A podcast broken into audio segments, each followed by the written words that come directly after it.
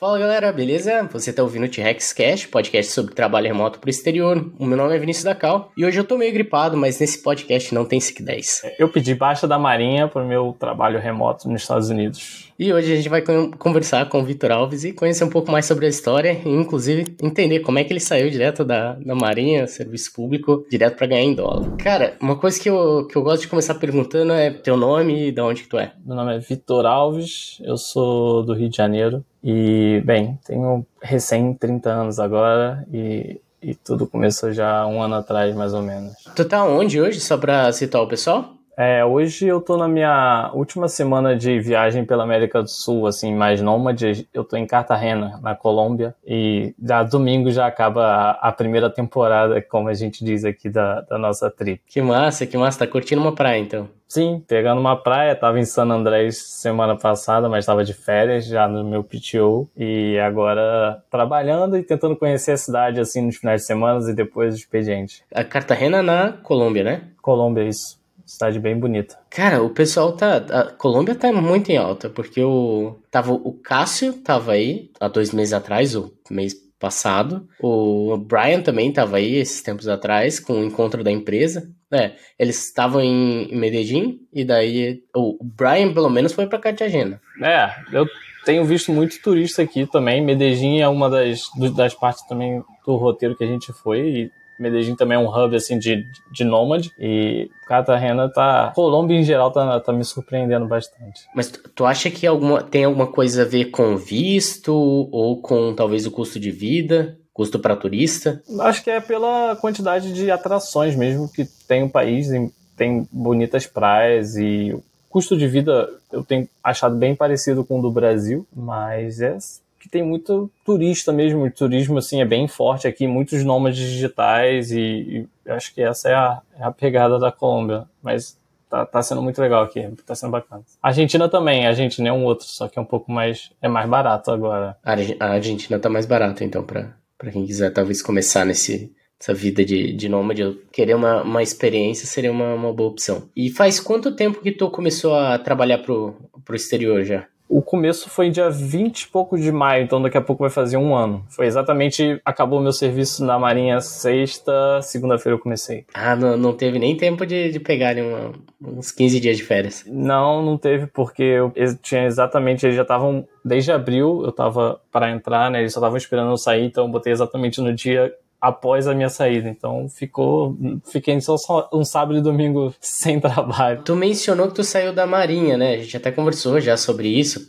porque o Vitor ele é, é lá da, da comunidade, fez mentoria com a gente. Então a gente já trocou bastante ideia. Mas como é que funcionava o teu serviço lá na Marinha? Só pro para o pessoal entender um pouco mais? Eu era oficial da Marinha de RM2, que, que significa como temporário. Eu poderia ficar no máximo oito anos. Eu estava no meu quarto para quinto ano. Então, na verdade, eu ainda tinha mais três anos que eu poderia ficar ali, ser promovido mais uma vez. E, bem, eu trabalhava lá como oficial, então tinha que vestir uniforme, cabelo, tudo certinho. Parte de, de treinamento também já tive todo também, no início. Mas só que minha parte era técnica, então eu entrei como oficial do técnico, do corpo técnico, responsável da parte de TI. Então, eu trabalhava num, numa área diretamente relacionada ao desenvolvimento. Então, era a equipe de desenvolvimento. Minha rotina basicamente era normal de desenvolvimento com algumas partes militares assim envolvida, mas basicamente uma vida assim normal, só que muitas das vezes era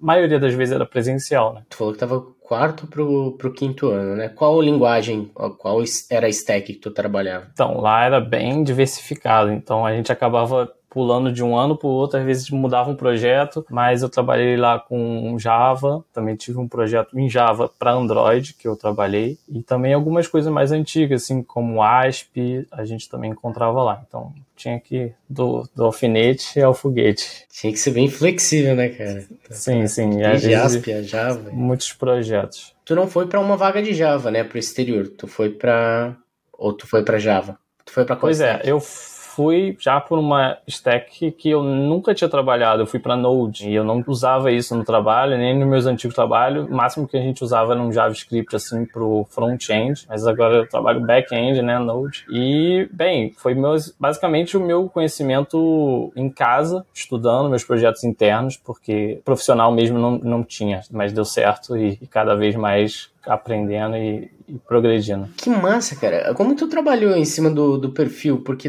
tem um pessoal que quer fazer essa migração, mas fica muito em dúvida. Como que eu vou trabalhar o meu perfil? Como que eu vou escrever ali os meus achievements no currículo, no perfil do LinkedIn? para eu conseguir uma vaga de Node ou, ou, qualquer outra stack, sendo que eu, a minha experiência na Stack X. É, isso não foi do, do dia pra noite, né, que eu falei assim, ah, eu quero, não teve, eu não lembro de um dia que eu falei, ah, eu vou mudar de, de, de carreira e agora eu quero Node. Mas foi basicamente uma... Eu tava querendo conhecer mais sobre as novas tecnologias, eu percebi que eu estava desatualizado atualizado e não estava estudando conforme eu via as outras pessoas sabendo e tudo mais. Então eu falei, pô, vou dar uma olhada nesse negócio aí de TypeScript, Node, que eu não estava muito ciente e eu comecei a gostar muito. Então passei, assim, alguns anos, dois anos um pouco estudando e aprendendo e tudo mais. E depois, no meu LinkedIn em si, eu consegui colocar é, o GitHub, dizendo que eu fazia vários projetos no, de, de Node e tudo mais, e que e na entrevista mesmo eu tentava explicar que os meus conhecimentos de Java e todo o meu conhecimento anterior influenciava e que a linguagem basicamente era apenas a, a ferramenta, né? Então tentava dizer isso para o recrutador conseguir entender o que estava acontecendo. E também explicava o porquê, porque eles também ficavam curiosos por que, que houve essa mudança. É, porque se a, se a gente for olhar os princípios de Solid,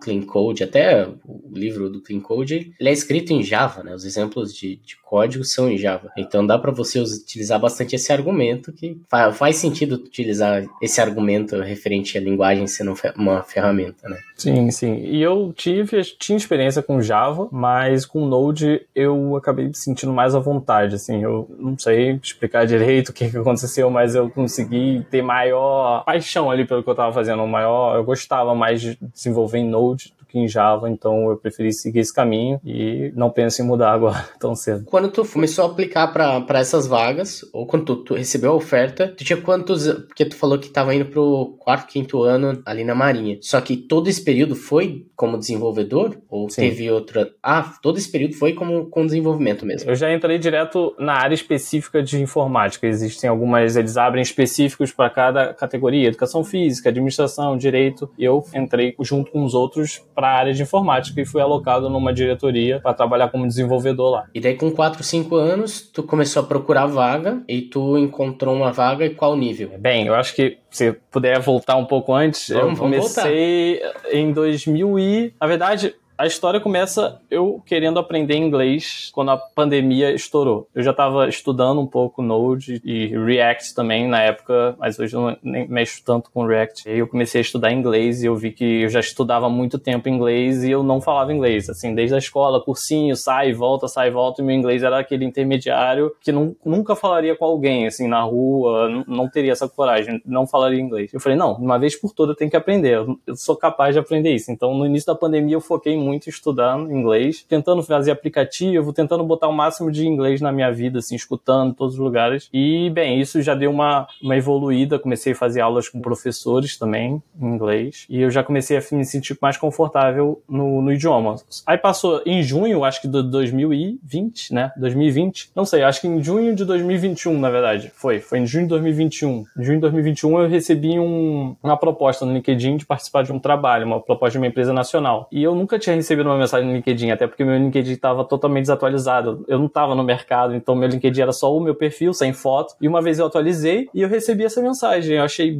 bem interessante o valor que ele estava oferecendo. Eu falei assim: ah, vou participar para ver como é que é. E eu estudei muito, assim, porque tinha umas duas semanas, assim, para para a etapa que eu ia participar. Estudei muito, cheguei até o final do processo. E esse era o meu primeiro processo seletivo. E só não passei por uns detalhes, que tinham outras pessoas melhores, e realmente eu, eu não estava preparado naquele momento momento. Então eu pensei, pô, tem alguma coisa acontecendo aí. Eu acho que era exatamente naquele boom de, de vagas que estava tendo no mercado e eu comecei a ver que existiam vagas internacionais. Então eu já estava com meu inglês e, e as vagas internacionais estavam aparecendo para mim. Eu nunca também tinha pensado. Eu comecei a aplicar para essas vagas. Eu falei, vou ver o que que acontece, já que essa aqui apareceu sem eu nem pedir, sem nem procurar. Aí eu comecei a fazer as participações de entrevistas, fiz entrevistas, foram, fui muito mal assim no início. Isso foi no final de 2021. Eu vi que existia um mundo ali. Eu falei, caraca, tem um mundo que eu consigo trabalhar. Foi daí que eu percebi que eu, eu acho que eu conseguiria trabalhar remoto internacionalmente. Foi no finalzinho ali de 2021. Bem, esse foi a, os inícios das experiências do, do mundo remoto. Em 2022 que eu mesmo me decidi que ia sair da Marinha e comecei a focar em procurar uma vaga realmente. Foi no início de 2022, em janeiro ali. Foi mais ou menos nessa época que você entrou também na, na mentoria com a gente? Ali,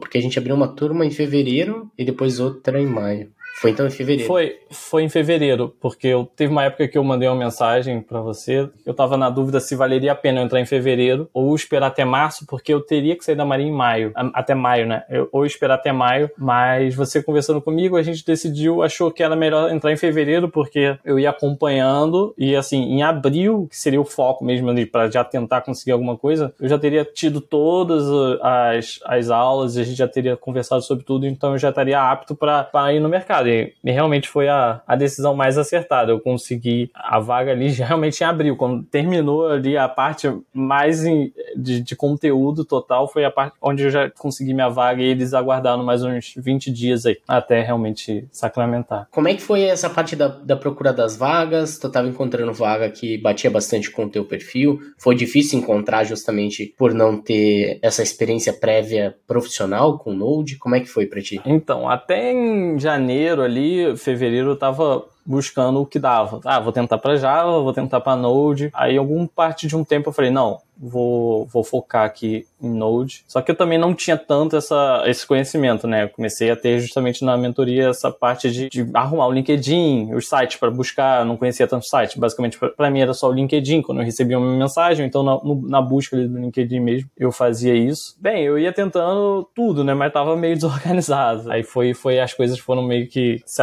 entendendo, assim, até a questão de imposto também eu tava muito na dúvida, não sabia o que, que se valeria a pena pagar se era PJ, se era pessoa física também, porque eu nem tinha isso na Marinha, só recebia meu salário normal e também não era CLT, porque é, é contrato público, né? Mas pagava imposto de renda, pagava tudo normal, só que não era CLT, não tinha carteira assinada. Tu começou as buscas até que chegou essa, essa oportunidade, essa vaga. Como é que foi o processo dessa que tu recebeu a oferta? Foi tranquilo? Tu achou muito mais difícil do que esse processo que tu chegou a fazer aqui no Brasil? Como é que foi? Essa que eu consegui, eu achei uma das mais tranquilas, assim, em relação à, à vaga. Não sei também o que acontece, porque eu acho que com a maioria das pessoas, na parte de código, com alguém olhando assim, às vezes me dá uma travada bem, bem severa, mas conversando eu me sinto mais tranquilo e consigo ter essa. Pessoas conseguem saber o meu conhecimento assim na conversa e tudo mais. Então nessa entrevista eu tive uma, algumas entrevistas mais de conversa do que somente código ali com um desafio e tudo mais. Então foi uma conversa assim de uma hora conversando sobre tópicos de, de código, de design, de Node. E bem, aí eu fui aprovado. E no dia que eu fui aprovado, eu pensei que a recrutadora ia me,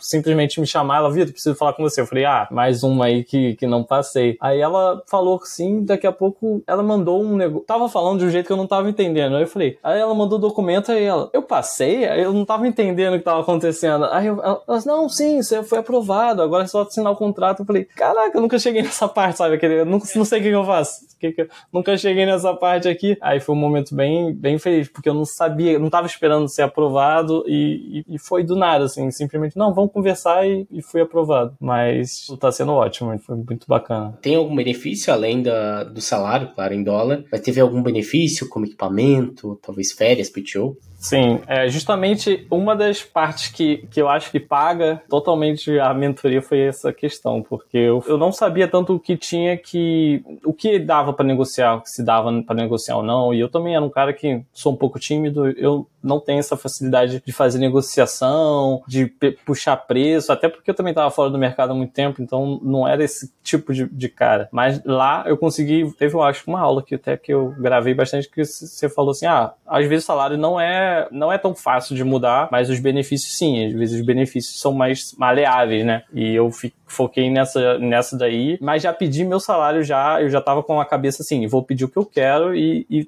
tem que ser mais ou menos isso. Eu não vou para qualquer coisa. Eu quero realmente isso e eu acho que eu valho, eu valho isso. Então, eles aceitaram o salário que eu estava esperando, mas eu consegui negociar mais cinco dias de férias de PTO, né? Que na verdade eram 10, eu consegui 15. E também, por uma contraproposta dele, eu também recebi 50% de um, de um MacBook, né? Eles me reembolsaram. Então, essa foi a, a proposta e eu tava assim, ah, com certeza, já, já, tava, já tava aceitando antes, mas consegui melhorar, então foi, foi ótimo. Que legal. 50% do MacBook, então, então o MacBook, no caso, o MacBook é teu, ele fica para ti. É, eu comprei o MacBook e eles me e reembolsaram 50% do que, que eu paguei. Massa. É, porque, assim, eu tenho a, a máquina que eu recebi da empresa, mas a princípio não tem nada especificando que a máquina é minha, por exemplo. Teoricamente, se eu saísse da empresa, eu teria que devolver, né? Eu tô falando teoricamente, né? Que eu ia assumir que a máquina é da empresa. É que vai que numa dessa a empresa fala: como que eu faço para enviar o MacBook para vocês? E daí eles falam: não precisa enviar Fica aí para você. Não sei como é que funciona essa política quando a gente. É, depende gente... de, de, como for a saída.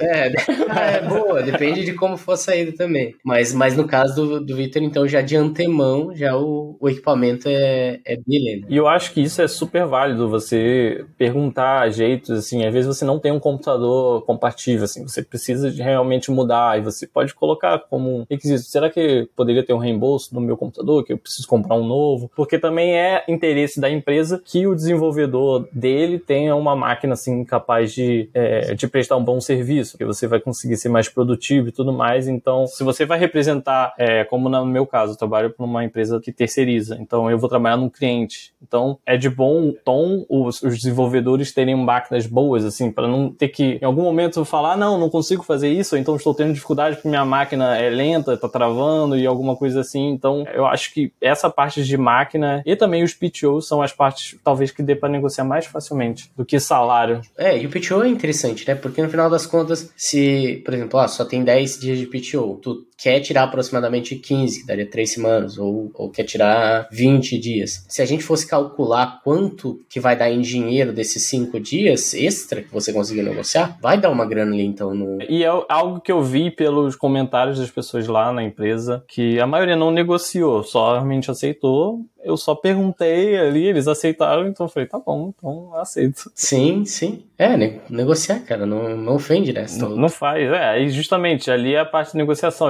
aquela coisa, eles não vão cancelar a proposta porque você pediu ali cinco dias, eles só simplesmente podem falar, não, e vida que segue. Sim, parte de negociação é, é bem interessante. Agora, minha esposa até fala, né? Depois dessas. Porque eu participei de alguns processos, então agora eu já tô meio que cascudo nessa parte de negociação. Tanto é que alguns lugares assim, a gente até passeia, coisa assim, eu já tô ali negociando ali. Não, mas o almoço grátis, e já sabe, tipo, já tô levando isso para todos os pontos. Algumas coisas dá certo, algumas coisas até vale a pena, outras realmente eu não faço, assim, tipo negociação, mas mudou um pouco a minha, minha cabeça. Eu vi que às vezes só você perguntar você consegue. Se, se você não perguntar, ninguém vai, vai fazer nada. Sim, sim. É, e principalmente você tem que pensar, dependendo do, do momento da tua vida, você tá precisando mobiliar uma casa. E daí nisso vai bastante dinheiro. Então, em cada negociação, se tu conseguir 5% de desconto, às vezes um pouquinho mais, você conseguir isso, no final das contas ali, dá uma boa grana, né? Às vezes negociar pouca coisa, ok, talvez não dê tanta diferença, mas quando, ainda mais quando tá viajando, quando tá fazendo essas coisas que vai mais dinheiro. É, normalmente é coisas que mais valem a pena, assim, coisas pequenas assim que gasta mais energia do que realmente é. valor, não vale. Mas. É. Algumas que sim. Uma parte que eu fiquei bastante interessado quando a gente tava conversando ali, tu mencionou que em determinado momento tu decidiu fazer essa, essa trip aí e seguir o estilo nômade, né? Como é que tá sendo para ti? Por onde que tu começou? Faz quanto tempo que tu tá nessa, nessa trip? Pois é, a vida depois que eu entrei mudou radicalmente, porque quando eu já saí em maio eu já tava presencial total, tava cinco dias presencial. Era um trabalho que eu gostava, mas eu gostava também de, de trabalhar de casa, que eu não tinha mais, então. Eu já mudou daí que eu comecei a ficar em casa, mais tempo lá com minha esposa. E logo em seguida a gente se casou. O aumento do salário também conseguiu permitir isso, a gente ter um pouco mais de estabilidade assim das coisas, de planejar mais no futuro. Então a gente já tinha esse casamento planejado, deu mais certo ainda porque as coisas se acertaram. A gente se casou e já ficou aquilo na cabeça. A gente começou a ver alguns vídeos, sabe? Aquela sugestão no YouTube que do nada aparece aparece e você vê uma vez, aí começa a aparecer várias coisas parecidas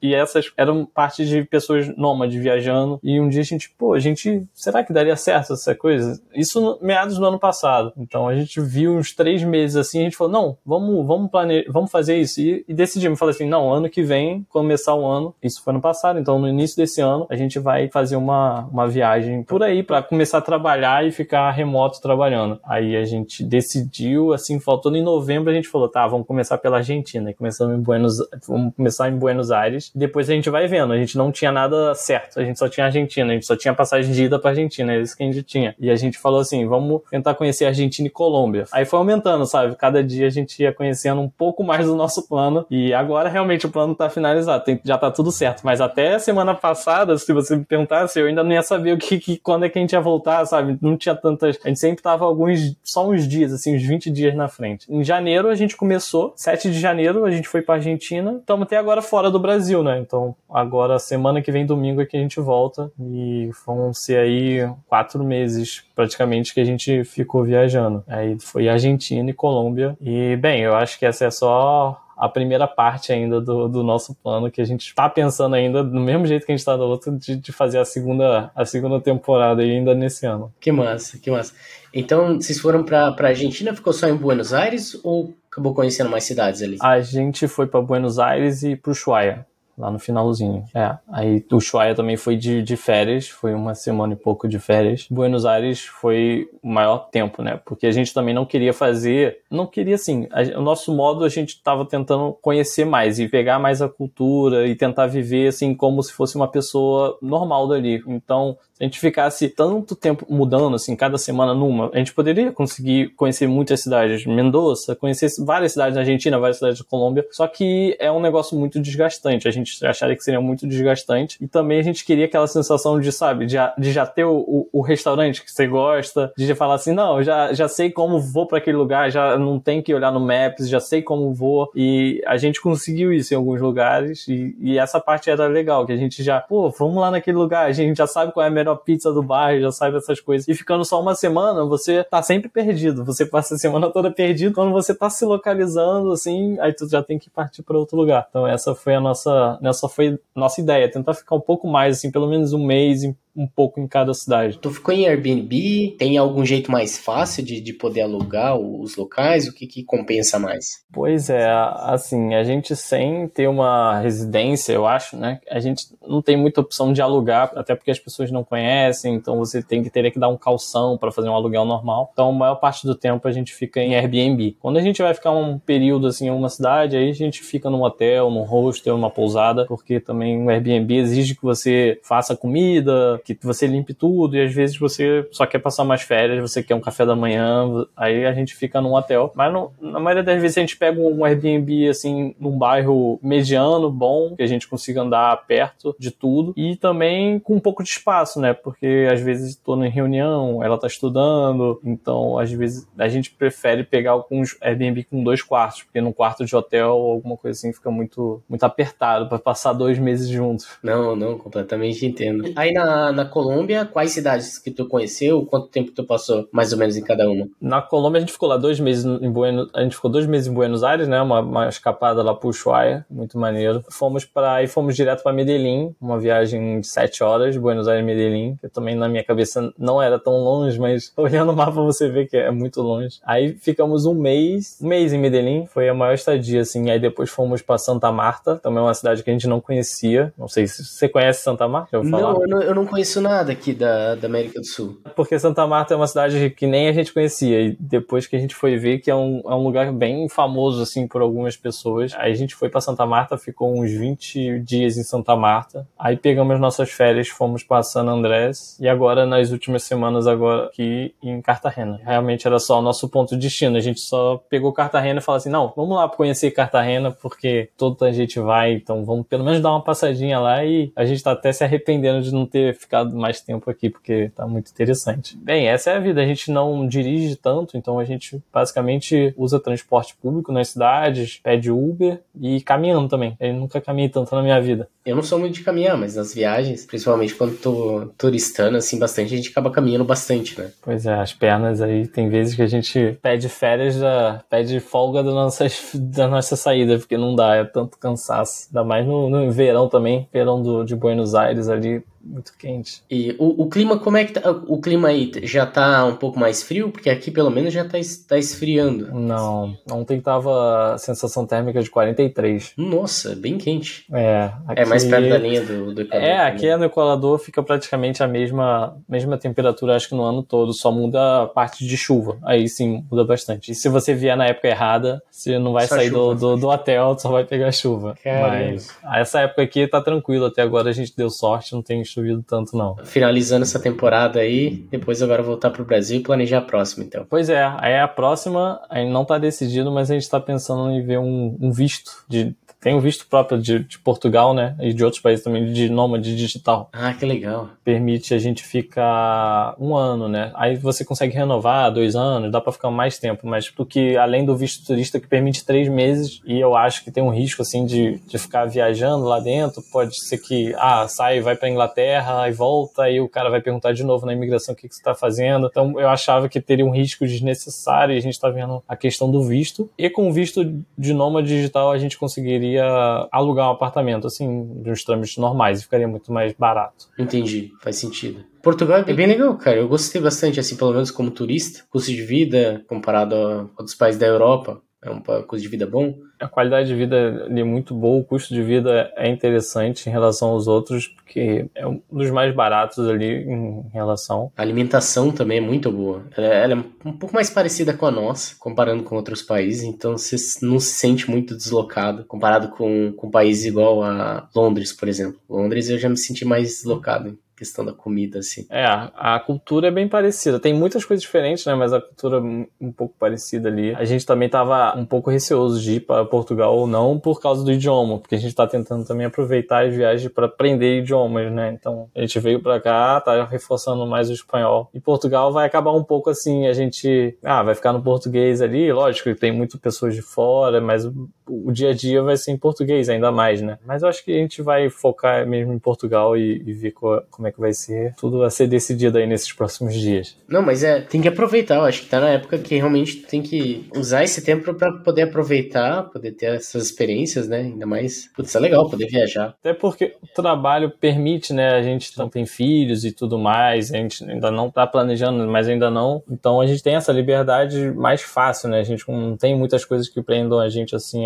além da família, mas é tudo na saudade que a gente volta. Mas a parte de aproveitar agora, assim, e ver o que, que, que, que rola depois. E permitir também que o trabalho deixa, né? O trabalho agora deixa e é o trabalho que a gente tem, tá dando essa oportunidade. Algumas coisas assim complicadas são os fusos horários, mas tudo dá para levar. A empresa que tu tá trabalhando, eles têm algum evento anual para reunir o time? Não, infelizmente não. É uma empresa agora, antigamente não sei como é que tá agora, mas estava com 3 mil funcionários mas é, não sei como eles fariam, mas é terceirizado, então a gente acaba tendo equipes de vários projetos e vários clientes e fica assim, de muitos países, então acho que não, não daria certo. É, não, não comportaria, é, eu acho que ficaria meio complicado para reunir todo mundo, né? Sim, seria interessante, mas infelizmente não teve, não... Imagina a festa de final de ano da empresa com 3 mil pessoas. É, e achar um local que seria bom ali para todos também ia ser mais difícil. Quando a, a empresa que eu trabalhava tava com uns 200 funcionários quando eles fizeram o evento anual da empresa e todo mundo junto. E já existe uma logística gigante para 200, que é o, tamanho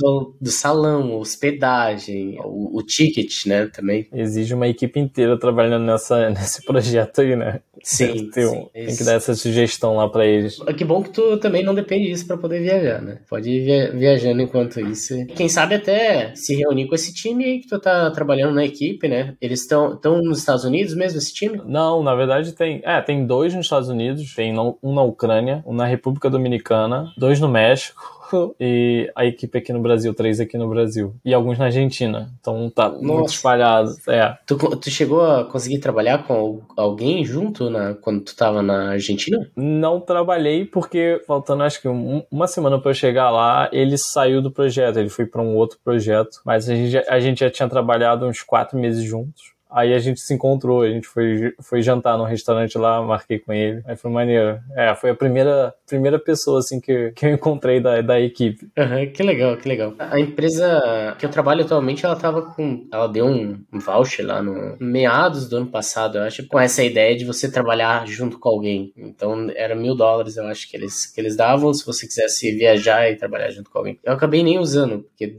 tinha um limite para poder agendar, e daí, enfim, não, não queria colocar esforços para. A sua tem é anual ou duas vezes no ano? Como é que é essa reunião? Então, esse era a parte, esse voucher não tinha a ver com, com trabalhar em era só, ah, eu quero trabalhar com outra pessoa do meu time, eu quero escolher trabalhar com alguém lá de Portugal, vou agendar. Aí que esse voucher não era para qualquer coisa, era um voucher que tinha tava atrelado a uma companhia aérea, então você tinha que, tinha que contratar todo o negócio com a companhia aérea. Então era um pouco mais complexo.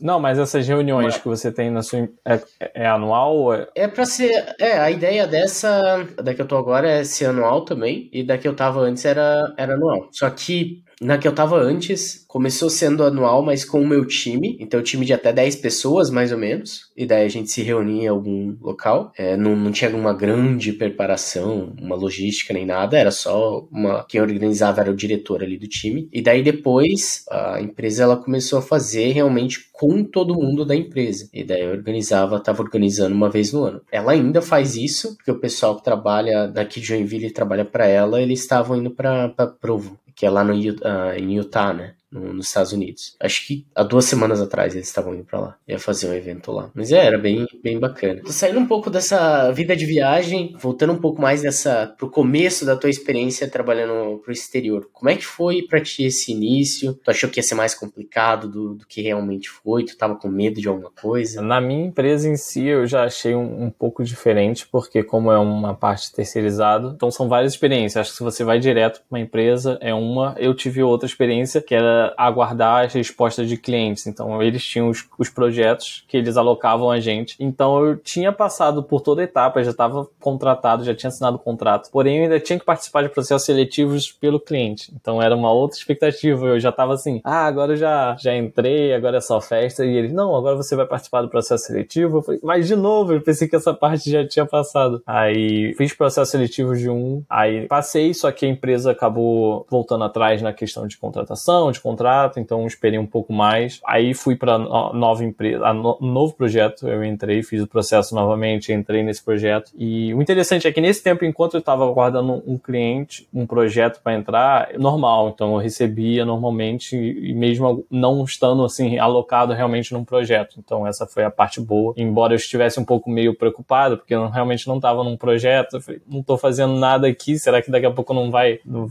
não vou acabar saindo, mas é, realmente é assim como como funciona lá e mas entrando na empresa em si no projeto, eu fiquei assim um pouco no início em inglês, foi algo que dependia da pessoa, tinha pessoas lá que conseguiam me comunicar muito bem e tudo mais e tinha outras pessoas que eu simplesmente não entendia nada. Eu falei, cara, será que sou só eu assim que eu não tô entendendo nada que essa pessoa fala? Foi complicado, mas logo depois agora já já tô bem acostumado. A questão também de dailies e tudo mais foi também um, um pouco diferente, que eu tava um tempo que a gente lá na Marinha a gente não utilizava, então tive que me adaptar ali um pouco mais para saber como era, porque eu já entrei numa equipe já que estavam fazendo e já tive que pegar no, no, tranco ali como, como fazer tudo. É, a parte mais diferente que eu acho é porque eu sinto falta realmente dessa de contato ali, de, de conversar coisas que não são tão atreladas ao trabalho, né? É difícil você conseguir ter isso num ambiente totalmente remoto. Acho que algumas empresas conseguem bem, é, mas eu sinto falta essa na minha, assim, acaba todo mundo realmente tendo esse contato mais de trabalho trabalho, às vezes faz uma piada ali, faz uma conversa, mas focado totalmente no trabalho e você não tem. É difícil criar uma intimidade quanto você teria, assim, no ambiente físico. Não que eu queira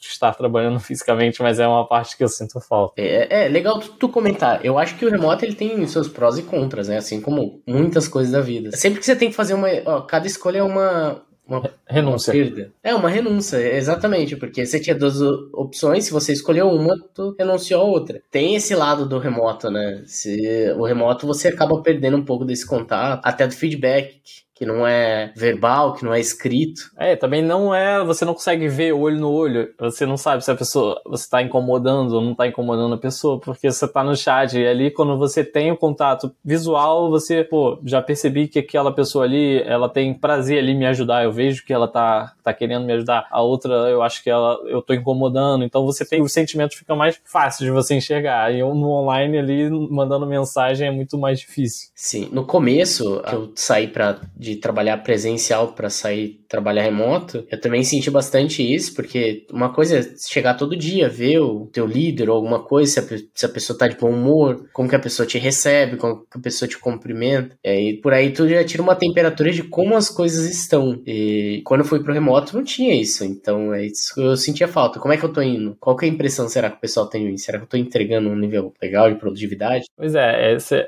era uma dificuldade minha também, de tava lá já dois meses e aí? Aí realmente ia começar a ter umas reuniões de one on one, aí eu comecei a perceber, ah, tá assim, tá assado, e isso foi me, me levando assim qual caminho seguir, porque como eu tava num completamente diferente, trabalhando presencial, militar, num, num ambiente totalmente ali de, de amigos, amizade, né? Todo mundo era amigo ali. E cheguei num ambiente novo, trabalhando online inglês, e também não sabia o que, que eles achavam do meu inglês, então foi, foi bem preocupante, assim, no início. Falei, eu acho que os caras não estão gostando, estão gostando. Mas aí depois soube que, que tava indo bem e só seguindo aí do meu jeito tá dando certo. E tu acha que o tanto que tu tem que trabalhar hoje, tu acha que é, que é mais? Uh, mudou a quantidade de trabalho do tanto que você tem que trabalhar pro tanto que tu trabalhava antes? Não, acho que a questão de trabalho é bem parecida, assim. Eu consigo ajustar bem, assim, minha quantidade de horas de trabalho. Eu trabalho, bem, normal, não digo que é muito trabalho, mas uma rotina bem, bem tranquila, não acho que é excessiva. E, bem, é só focar mesmo, estar, estar focado no seu trabalho. Acho que também boa parte do trabalho é você estar disposto ali a, a trabalhar e, e não somente a parte técnica, mas você ali está querendo ajudar, está querendo que as coisas dê certo. Eu acho que também isso é uma parte muito importante que eu vi, que muitas pessoas, além de.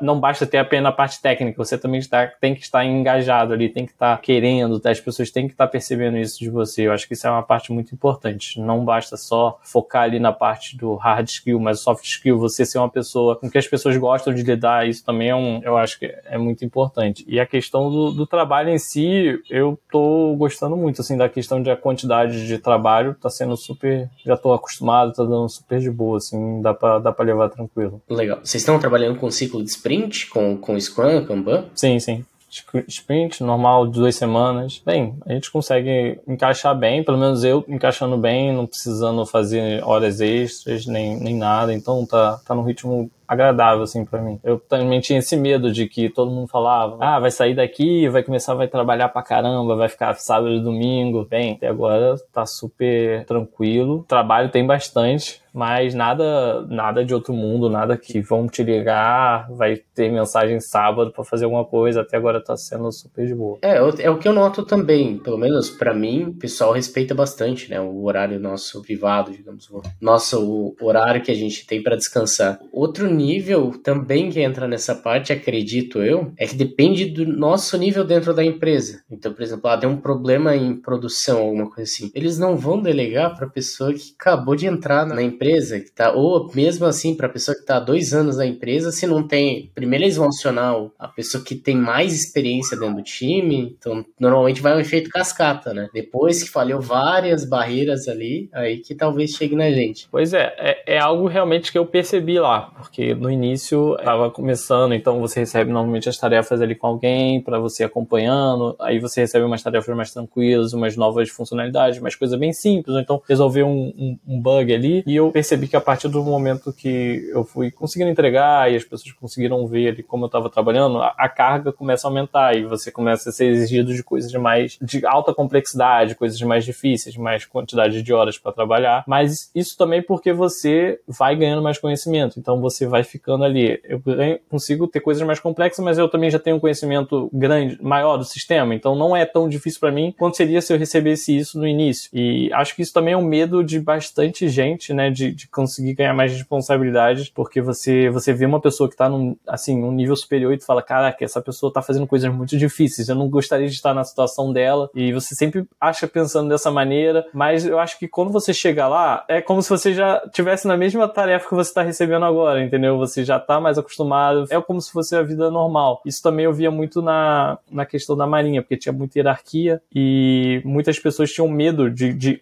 subir de posto, né? Porque pensariam que teria mais trabalho e, e mais exigência, mas na verdade é você se acostuma e, e, as coisas só vão, vão fluindo naturalmente. Acho que é, essa é a ideia. O que você acha? Você não acha que é assim também? Cara, total. Eu acho que tem um, tem um, um skatista que é o Rodney Mullen um dos melhores skatistas da, da história. E se tu vê o vídeo dos cara, do cara lançando manobra, é tão rápido a sequência e as coisas começam a escalar tão rapidamente, você fala como que um ser humano consegue fazer aquilo. E as pessoas ficavam perguntando para ele como que, que você consegue executar tanta sequência com tanta perfeição e tudo mais. Ele, quando criança, ele ia fazer umas manobras assim que era, acho que era o freestyle que chamava na época, até com outro estilo de, de skate. O, o cara é tão foda que o skate que existe hoje é por causa dele o formato do, do, shape e tudo mais, ele ajudou a desenvolver, chegar nesse formato para até para aguentar o nível de manobra que ele lançava. E daí o que ele falava era que, que também existe na, na computação, que era você não começa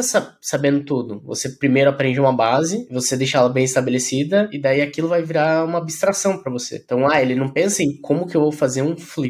Ele não fala, não pensa isso. Tipo, ele tá lá internamente Faz. já é uma caixinha. É, o flip para ele já é uma abstração. Qual que é o próximo manobra? Também vira uma abstração. Então, ele não precisa pensar em cada movimento. Aquilo já vira blocos maiores e cada abstração, quando ele, elas juntam de novo, elas viram uma abstração maior. É a mesma coisa quando a gente pensa também na computação. Como que, como que a gente escreve uma linha de código em JavaScript e ela vai ser executada pelo processador? É porque existem inúmeras camadas de abstrações. Então, desde pensar em como que os transistores funcionam, como um semicondutor funciona, como eles todos em conjunto, que existem milhões ou, sei lá, talvez bilhões, eu não, não sei, mais ou menos uma faixa já que a gente já está dentro do, de números de, de, transistores ali dentro de um processador, mas na casa dos milhões para cima. Então, dentro de, uma, de chipzinho, como que a gente chegou nisso? Também é camada de abstrações. E tudo vira, vai virando uma camada de abstração em cima da outra, até que é ao ponto que hoje a gente não precisa mais pensar como que eu vou colocar um transistor a mais, ou como que eu vou lidar com 10 transistores a mais lá naquilo. Como é que eu adiciono um if a mais aqui no, no código? A gente só pensa nisso. Então são abstrações, né? É, e, e também muitas das coisas que você vai aprendendo é justamente com os outros, né? Eu tô percebendo que lá no meu trabalho eu tô conseguindo aprender muito porque é, tem pessoas muito boas, então eu consigo acompanhar como eles pensam e eu também tenho essa ideia comigo que eu tô ali fazendo o meu trabalho, mas eu também quero aprender o máximo. Então, meu pai falava comigo assim: não,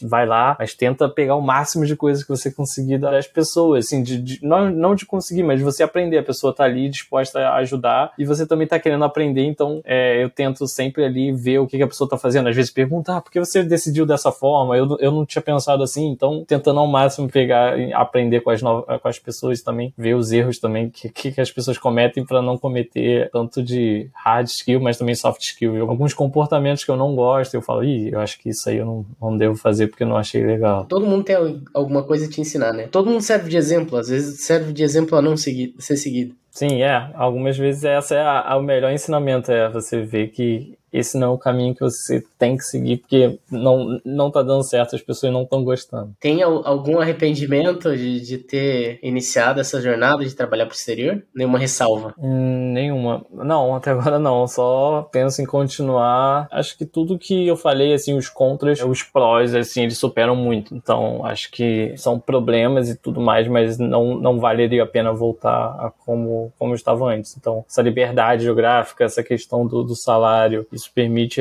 eu pensar em coisas e pro futuro melhor, muito melhores, entendeu? E além do mais de ter essa experiência já, isso já te abre a janela de conseguir outros do mesmo estilo e trabalhar em outros países, porque você já quebrou essa barreira inicial, que era aquele medo de que se você conseguia falar inglês, se você conseguia trabalhar no time internacional, essa barreira já foi quebrada, então tá muito mais palpável na minha cabeça alguma outra oportunidade de algum tipo então também já está muito mais claro o caminho que eu quero seguir em termos de, de progressão de carreira, porque eu já consegui ver outras pessoas parecidas, e é assim que eu vou seguir, é assim que eu vou me seguir. Então, esse é o. Recomendo a todos que, que queiram essa, essa vida, assim, que procurem essa carreira internacional, né? Foquem bastante no inglês, que é muito importante, e cai dentro das entrevistas, vai fazendo entrevista, vai aprendendo, vai, vai tomando porrada, vai caindo nas entrevistas e vai aprendendo o que, que errou, para na próxima não errar a mesma coisa que errou naquela. E foi assim que eu, que eu fui indo. Novamente, né? Camada de abstração. Tu começa a fazer entrevista, tu vai ganhando aquele skill, se aperfeiçoando naquele skill. Na próxima entrevista ou nas próximas, Sim, vai, vai fazendo já assim. tá né? no automático.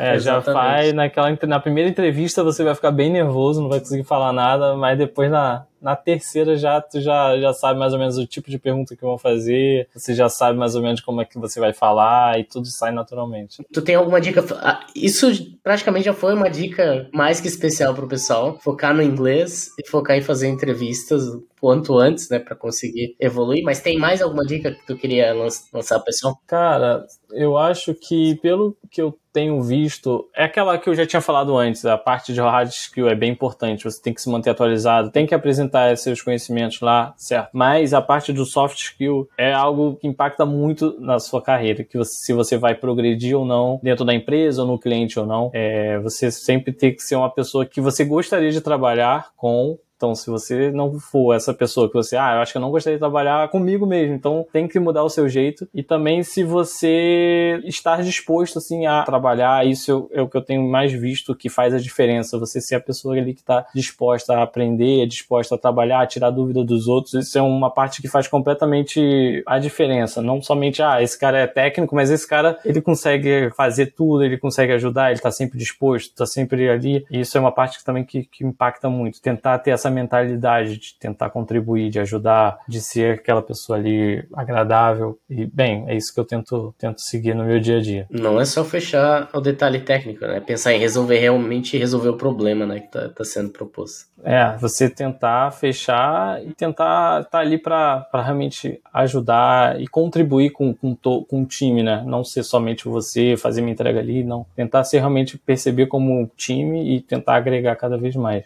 Bem clichê, mas é mais ou menos isso. Não, mas tá mais que certo, cara. O clichê ele existe por uma razão, porque ele com certeza tá dando certo e mais pessoas estão repetindo aquilo. Mas eu foi exatamente isso que eu senti e percebi que isso faz a diferença entre você seguir ou não, entre você subir ou não no trabalho. É pro pessoal entrar em contato contigo, quiser trocar uma ideia contigo, por onde que eles podem te chamar? No LinkedIn, é Vitor Alves, lá no, no LinkedIn. Bem, eu trabalho também na, na, na empresa, algumas vagas, é em, é em TIV, a empresa onde eu trabalho. De vez em quando eles estão com vagas, então se alguém também estiver procurando alguma vaga, se quiser falar comigo, eu também consigo fazer indicações e indicações mais internas. E acho que é isso. Mas eu ia agradecer a oportunidade aí. Achei super, super da hora aí poder participar. É legal trocar essas ideias aí com pessoas que estão na mesma jornada e ainda tem mais experiência ainda que a gente. Massa, cara. Eu que agradeço tu, tu disponibilizar esse tempo de trocar ideia aqui com a gente. Eu acho legal poder conversar contigo, aprender um pouco mais, saber um pouco mais dessa tua jornada viajando pela América Latina, conhecendo esses outros países e acompanhar também, tô fazendo quase um ano trabalhando pro exterior, né? Ver como é que tá esse andamento e que tá sendo bem, bem próspero, a gente fica muito feliz. Pois é, foi aquele, aquela pessoazinha que apareceu ali, agora já tá, já tá criando asas, né? Já deve ter um, é, já deve dar uma exatamente, cara, a gente, a gente fica muito feliz e, e orgulhoso, né? De saber que a gente contribuiu de alguma maneira para isso, Não, cara. Com certeza, foi, foi de grande, de grande ajuda e fez total diferença aí na, na minha jornada. E eu agradeço aí também sempre estar disponível aí, sempre falando contigo, sempre respondendo e, e tirando as dúvidas. E isso aí também foi bem importante ali no, no início e ainda mais agora também, conversando. Tá? Agradeço aí pela, disponibilidade de sempre estar. Agora que já está com um pouco mais de, de seguidores, mas sempre disponível aí pra, pra gente. Ah, claro. Mas pode já qualquer hora eu vou entrar em contato contigo para pegar dica de, de viagem agora, cara. Ah, pode, pode perguntar. Tem, tem o Instagram também aí, se depois quiserem colar com, com dicas de viagem, estou fazendo Instagram também com minha esposa. Ah, que massa. Então já, depois eu me mando o link que eu colo lá pro pessoal seguir ali. Pessoal, se quiser ir viajar para Argentina, Colômbia, já tem umas dicas lá. Pô, que massa, com certeza. Pessoal, aproveita para seguir a gente. Se vocês não seguem a gente aqui no Spotify, aproveita para seguir a gente para você ser notificado toda vez que a gente lançar um novo episódio. Se você estiver vendo esse episódio ali pelo YouTube, também aproveita para se inscrever no nosso canal e ativar o sininho para você ser notificado. Beleza? Também aproveito para me adicionar lá no LinkedIn, é o Vinícius da Cal, e siga a gente no Instagram, que é o viniciusdacal.remoto. Beleza? Qualquer dúvida, só sugestão também, só mandar uma DM. Um abraço e até o próximo episódio.